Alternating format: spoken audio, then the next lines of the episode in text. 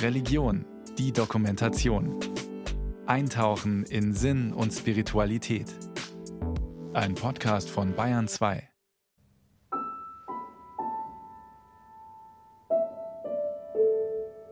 Ja, ja, es gibt schon ein Lieblingslied. Es ist natürlich Stille Nacht und ich muss immer weinen. Es geht gar nicht anders. Ich, mein Leben lang habe ich zu diesem Lied von Kindheit an geweint.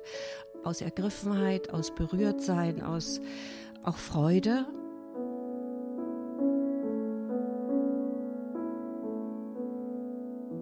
Aber selbstverständlich gehört für mich auch dazu, Weihnachtsgottesdienste zu besuchen, um doch nochmals diese alten Botschaften für mich, aber auch für das Umfeld, das diese Weihnachtsgotte mitfeiert, lebendig werden zu lassen. Weihnachten, stille Nacht, heilige Nacht gehört dazu und vielleicht die eine oder andere Träne. Für manche Menschen braucht es den Weihnachtsgottesdienst, wahlweise mit Krippenspiel oder Chor- und Orchestermusik. Während der Corona-Beschränkungen gern auch digital, wenn eine volle Kirche mit Kerzenlicht und Tannenduft halt grad nicht erlaubt ist. Der Ursprung eine Geburt, vermutlich etwa zwischen vier vor und sechs nach Beginn unserer Zeitrechnung, eben vor oder nach Christi Geburt. Die evangelische Theologin und Regionalbischöfin im Sprengel Hannover, Petra Bahr, hat einen Lieblingssatz in der biblischen Weihnachtsgeschichte. Ich mag diesen ersten Satz, es begab sich aber zu der Zeit. Und zwar deswegen, weil es diese ganze religiöse Dimension des Weihnachtsfestes an einen ganz bestimmten historischen Ort mit Adresse und, wenn man so will, Google-fähiger Ortsbestimmung nennt. Und das ist mir deswegen so wichtig, weil dieses Weihnachtsfest sich ja komplett verselbstständigt hat, was völlig in Ordnung ist, weil es auch die kulturelle Kraft zeigt. Es ist aber gleichzeitig eben ein sehr konkreter Anfang in der Weltgeschichte mit konkreten Menschen und hinter diesem Halbsatz versteckt sich eigentlich schon die ganze Weihnachtsbotschaft. In jenen Tagen erließ Kaiser Augustus den Befehl, alle Bewohner des Reiches in Steuerlisten einzutragen. Dies geschah zum ersten Mal. Damals war Quirinius Statthalter von Syrien. Da ging jeder in seine Stadt, um sich eintragen zu lassen. So zog auch Josef aus der Stadt Nazareth in Galiläa hinauf nach Judäa, in die Stadt Davids, die Bethlehem heißt. Denn er war aus dem Haus und Geschlecht Davids. Er wollte sich eintragen lassen mit Maria, seiner Verlobten, die ein Kind erwartete. Als sie dort waren, kam für Maria die Zeit ihrer Niederkunft, und sie gebar ihren Sohn, den Erstgeborenen. Sie wickelte ihn in Windeln und legte ihn in eine Krippe, weil in der Herberge kein Platz für sie war. Aus dem Evangelium nach Lukas. Ein Kind, geboren von einer Frau unter ungewöhnlichen Umständen, sie unverheiratet, unterwegs. Die biblischen Weihnachtserzählungen halten viele Details bereit. Mal mag diese eine Szene wichtig sein, mal eine andere und sie bieten Identifikationsfiguren, spannende Einblicke in Lebensgeschichten. Für Magnus Stried, den katholischen Professor für Fundamentaltheologie an der Universität Freiburg, spielt eine Frau eine Hauptrolle. Maria, eindeutig, weil hier eine junge Frau auftritt, groß geworden in dem Glauben der Mütter und Väter Israels, eine sehr selbstbewusste Frau, das Problem ist, dass die Tradition aus ihr die Jungfrau, die demütige Jungfrau gemacht hat. Das war Maria, die historische Maria, ganz bestimmt nicht, sondern es wird eine sehr, sehr selbstbewusste Frau gewesen sein, die ihren Sohn Jesus erzogen hat im Glauben Israels. Engelschöre und Sternenschein können blenden. Mag sein, dass diese Glitzer-Gegenwelt, die da beschrieben wird, die Augen des Betrachters leuchten lässt. Aber schon in den ersten Geschichten über diesen Jesus sind sein Lebensweg und die politischen Verwerfungen vorgezeichnet, die durch ihn ausgelöst werden. Magnus Stried über seinen Lieblingssatz in den Weihnachtsgeschichten. Ja, ich würde sagen, tatsächlich aus dem Lukas Evangelium Friede auf Erde den Menschen seines Wohlgefallens, dass man in damaliger Zeit direkt in das Weihnachtsevangelium diese Botschaft gesendet hat, Friede auf Erden den Menschen hatte eine hochpolitische Bedeutung, denn eigentlich hatte sich der längst verstorbene Kaiser Augustus als Friedenskaiser apostrophiert, also genannt.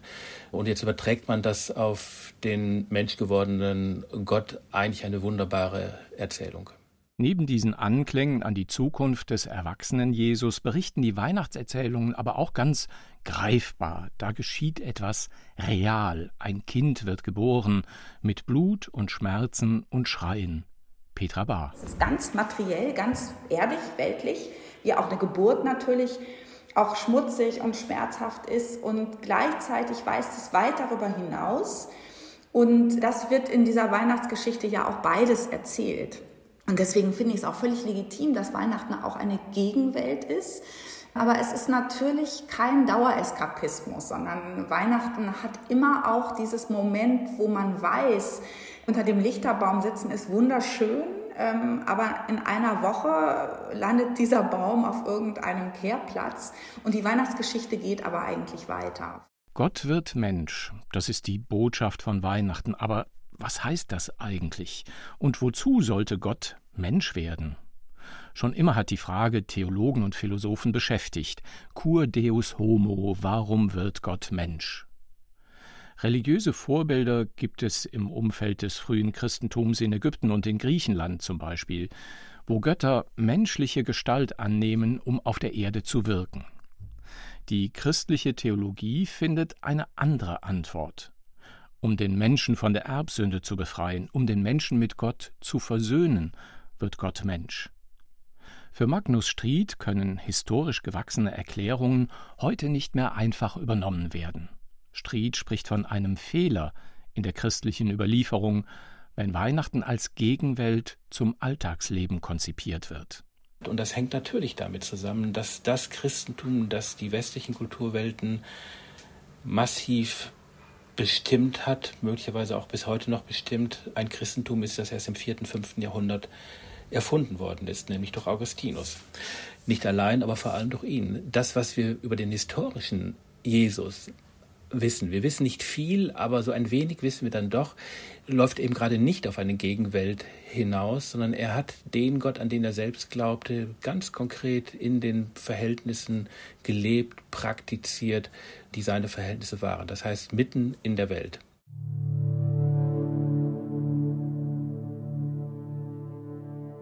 Er war Gott gleich, hielt aber nicht daran fest, wie Gott zu sein sondern entäußerte sich und wurde wie ein Sklave und den Menschen gleich.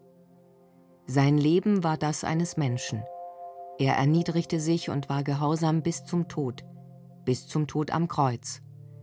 Darum hat ihn Gott über alle erhöht und ihm den Namen verliehen, der größer ist als alle Namen, damit alle im Himmel, auf der Erde und unter der Erde ihre Knie beugen vor dem Namen Jesu.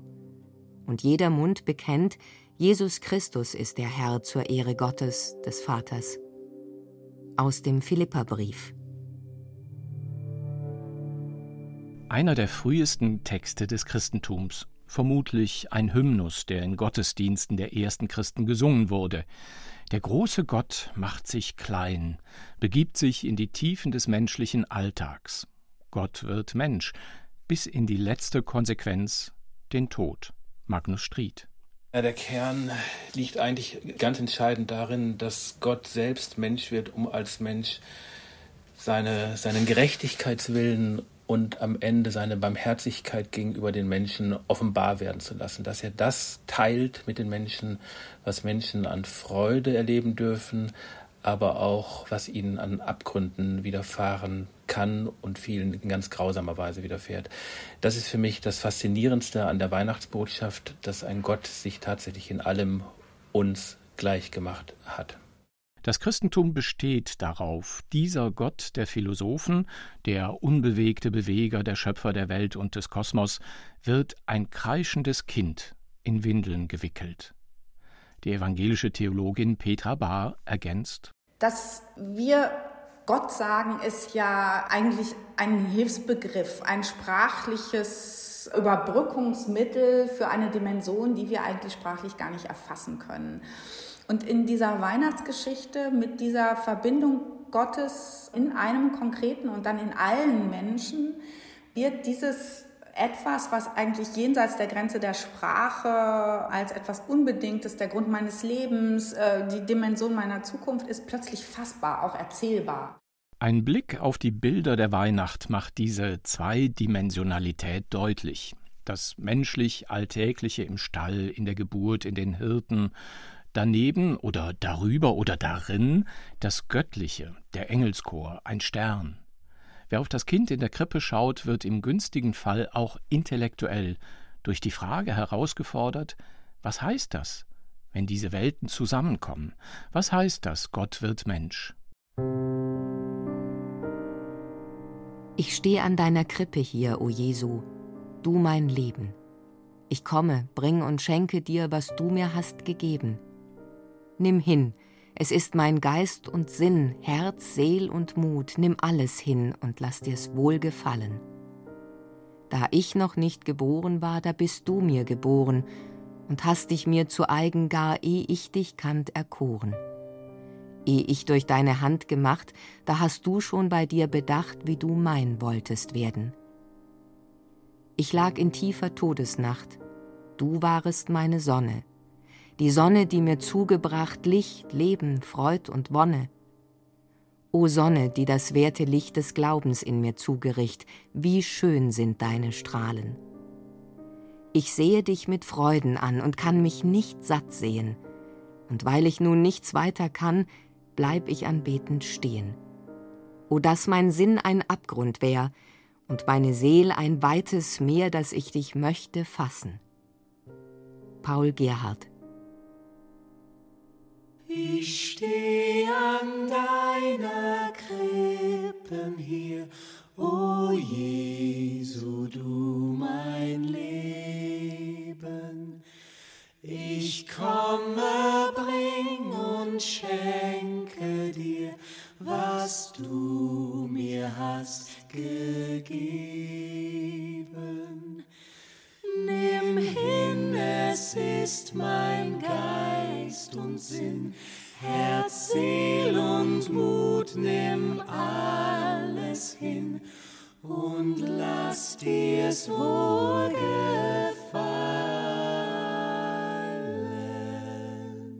Zwei Drittel der Menschen in Deutschland feiern Weihnachten, nur ein Teil von ihnen auch mit einem religiösen Hintergrund. Die Geschichte vom Gotteskind in der Futterkrippe bietet nur den Anlass für ein Fest, dem Menschen ihre eigene Bedeutung geben. Anna Neumeier ist Religionswissenschaftlerin am Kompetenzzentrum Digitale religiöse Kommunikation an der Ruhr-Universität Bochum. Und dann ist Weihnachten eben ein Fest, dem man verschiedene Bedeutungen zuschreiben kann. Entweder das christliche Fest, klar, und andererseits ist es aber ja de facto auch gewissermaßen, äh, kann man vielleicht sagen, ein populärkulturelles Event, das also auch vielen Leuten etwas bedeutet, die jetzt nicht unbedingt sagen würden, dass sie daran glauben, dass an dem Tag ein Heiland geboren wurde. Was man mit Weihnachten verbindet, ist, glaube ich, eben einerseits zunächst mal sehr individuell, weil wir damit bestimmte Erinnerungen, Kindheitserinnerungen, auch familiäre Traditionen und so weiter verbinden. Und andererseits gibt es aber natürlich auch gesellschaftliche Prägekräfte, die sozusagen gewisse Schneisen schlagen oder, oder Schablonen liefern, was Weihnachten für uns bedeuten kann, weil wir ja immer wieder Bilder davon vorgeführt bekommen, in den Werbespots von Supermärkten zu Weihnachten oder in Liedern, in, in Weihnachtsfilmen und so weiter. Das begegnet uns ja gerade täglich und die sind natürlich auch meist hoch emotional aufgeladen. Christmas is here, bringing good cheer to young and old,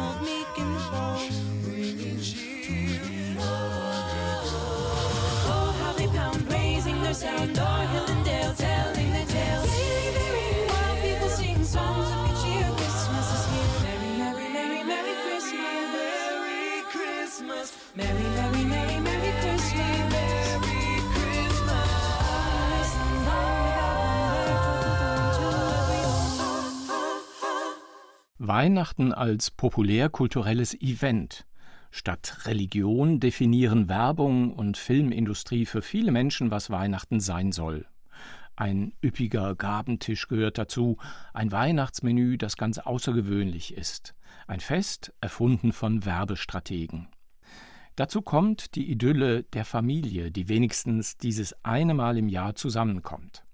Alles ist gut, alles ist harmonisch, ein Sehnsuchtsbild, festgemacht auch an unseren Kindheitserinnerungen das ist ja gerade auch so in den populärkulturellen Machwerken, also in den, in den Weihnachtsfilmen, in den Werbungen und so weiter, hat man wahnsinnig starke mediale Diskurse, die so eine Idylle Weihnachten bis in die kleinste Facette ausschmücken. Und das ist das, was uns ja auch täglich vorgeführt wird. Ich glaube, beides kommt tatsächlich zusammen. Also man hat einerseits haben viele Leute persönliche Erinnerungen, die dann ja oft auch ein bisschen verklärt sind, ne, wie schön das als Kind war. Und man hat eben diese medialen Diskurse, diese Idylle Weihnachten und da ist immer alles wunderschön und es glänzt alles und es schmeckt wunderbar und dann hat man vor allen Dingen ganz oft auch die Idee so einer glücklichen, großen, vielleicht mehr Generationenfamilie, die so ein paar wunderbare Tage zusammen verbringt und das ist natürlich längst nicht für jeden die Realität. So ist Weihnachten auch ein Brennglas für soziale Schieflagen und birgt enormes Konfliktpotenzial für Familien. Wer übers Jahr schon Schwierigkeiten hat, über die Runden zu kommen, der wird gerade an Weihnachten daran erinnert, dass er gesellschaftlich abgehängt ist. Umfragen zeigen, dass an Weihnachten jeder siebte Mensch in Deutschland allein ist. Sozialverbände laden Obdachlose und Arme zu Weihnachtsessen, verteilen Geschenke oder fahren mit Übernachtungsbussen durch Innenstädte, damit Menschen, die auf der Straße leben, nicht erfrieren. Weihnachten mit seiner Sehnsucht nach Harmonie und Geborgenheit bereitet den Weg für große Enttäuschungen, weiß die Psychotherapeutin Ursula Nuber. Was Weihnachten so romantisch manchmal macht oder auch so belastend ist, diese, diese Hoffnung, dass wir geborgen sind im, im Kreis der Familie oder die, die dazugehören, dass wir eine Bindung spüren, dass wir das Gefühl haben, wir sind geborgen und das sind Menschen, auf die ich mich verlassen kann. Ganz jenseits der Frage, ob es tatsächlich damals so war, aber als Kind brauchen wir das ja sowieso ganz besonders, die Bindung und den Glauben an die Erwachsenen, dass sie für uns da sind. Und möglicherweise verbinden wir mit dem Weihnachtsfest auch diese, ist diese Sehnsucht dann wieder da. Also wenn alle da sind, alle, die zu uns gehören, dann sind die Bande auch wieder spürbar, die Familienbande, die erstmal erwünscht sind. Gerade wegen der Hoffnungen und Sehnsüchte sind Weihnachtstage auch sensible Tage. Wenn die Familie zusammenkommt, können alte, teils unausgesprochene Konflikte aufbrechen. Es gibt in Familien Risse und es gibt ungeklärte Geschichten und es gibt Vorwürfe und Verletzungen.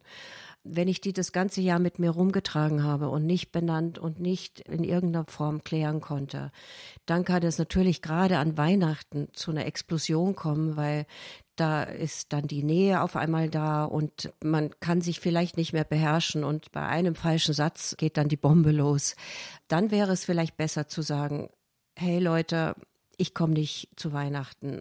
Lass uns irgendwie vielleicht per Skype oder keine Ahnung oder vielleicht gar nicht. Das ist schon auch wichtig, dass man sich diese Entscheidung erlaubt. Sich den üblichen Erwartungen an Weihnachten zu entziehen, auf Rituale zu verzichten, die über Jahrzehnte praktiziert wurden, die ja auch Halt geben und Orientierung. Leichter gesagt als getan das Festtagsessen, der Weihnachtsbaum, die Dekoration, der Konzertbesuch vor Weihnachten, das Adventssingen, vielleicht sogar der Gottesdienstbesuch. Eine Beschreibung von vor etwa 100 Jahren scheint nach wie vor zutreffend.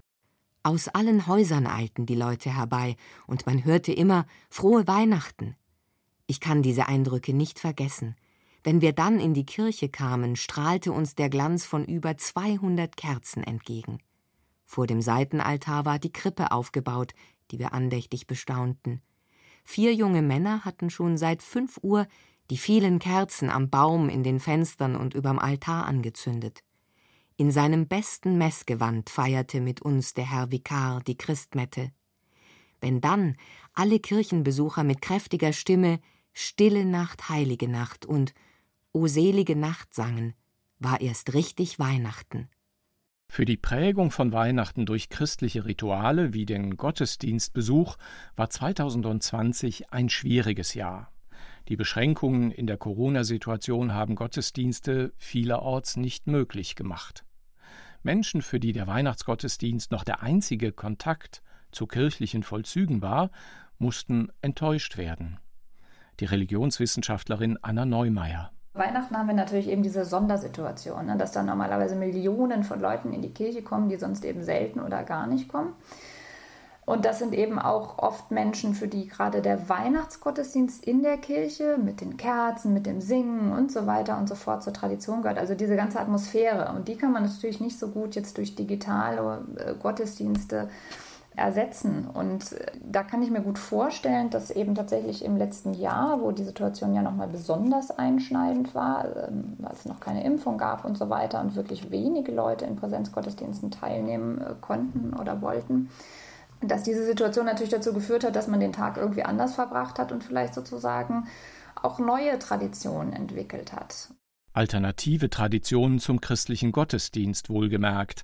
Ob diese Traditionslücke, um es mal so zu nennen, ob sie wirklich den Erosionsprozess beschleunigt, der die Teilnahme am kirchlichen Leben schwinden lässt, ist noch nicht abzusehen. Die evangelische Theologin und Regionalbischöfin Petra Bahr sieht in den Kirchen viel Kreativität, um neue Formen von Gottesdiensten zu finden. Ein Trend hin zum eigentlichen, unser Auftrag ist es ja nicht, in Stuhlkreisen zu sitzen, sondern von dieser berührenden und freimachenden Botschaft Gottes zu erzählen, die sich zeigt, ganz besonders auch in dieser Weihnachtsgeschichte und in der Tatsache, dass Gott Menschen eben sehr, sehr nahe kommt und nicht der abständige philosophische Gottesbegriff bleibt. Die Religionswissenschaftlerin stimmt zu. Viel Lust am Neuen, viel Kreativität sei in den Kirchen zu spüren, sagt Anna Neumeier. Es gab auch wirklich viele Innovationen von sehr engagierten Gemeinden und ähm, haupt- und ehrenamtlichen Leuten, die ganz neue Formate gefunden haben. Und auch für Weihnachten gab es schöne Outdoor-Gottesdienste oder Stationen, Wege zur Krippe und so weiter. Und ich glaube, das ist sozusagen bei allem Schlimmen, was uns Corona vor allen Dingen gebracht hat, war das nochmal eine Situation, die eben auch viel Innovation und Kreativität freisetzen konnte. Wie viele Menschen tatsächlich die digitalen Angebote der Kirchen nutzen, lässt sich nicht nachvollziehen. In einem Land, in dem nur noch jede zweite einer der großen Kirchen angehört, werden sich wohl vor allem populäre Weihnachtsbräuche halten, die auch ohne religiösen Ballast auskommen. Weihnachtsessen, Weihnachtsgeschenke, der Weihnachtsbaum und Weihnachten als Familienfest. Gerade durch die Beschränkungen hätten viele Menschen den Wert familiärer Feste wieder neu schätzen gelernt, sagt die Psychotherapeutin Ursula Nuber. Was ich festgestellt habe, auch bei Klientinnen und Klienten, aber auch in der Familie, dass die Familie wieder einen neuen Stellenwert bekommen hat.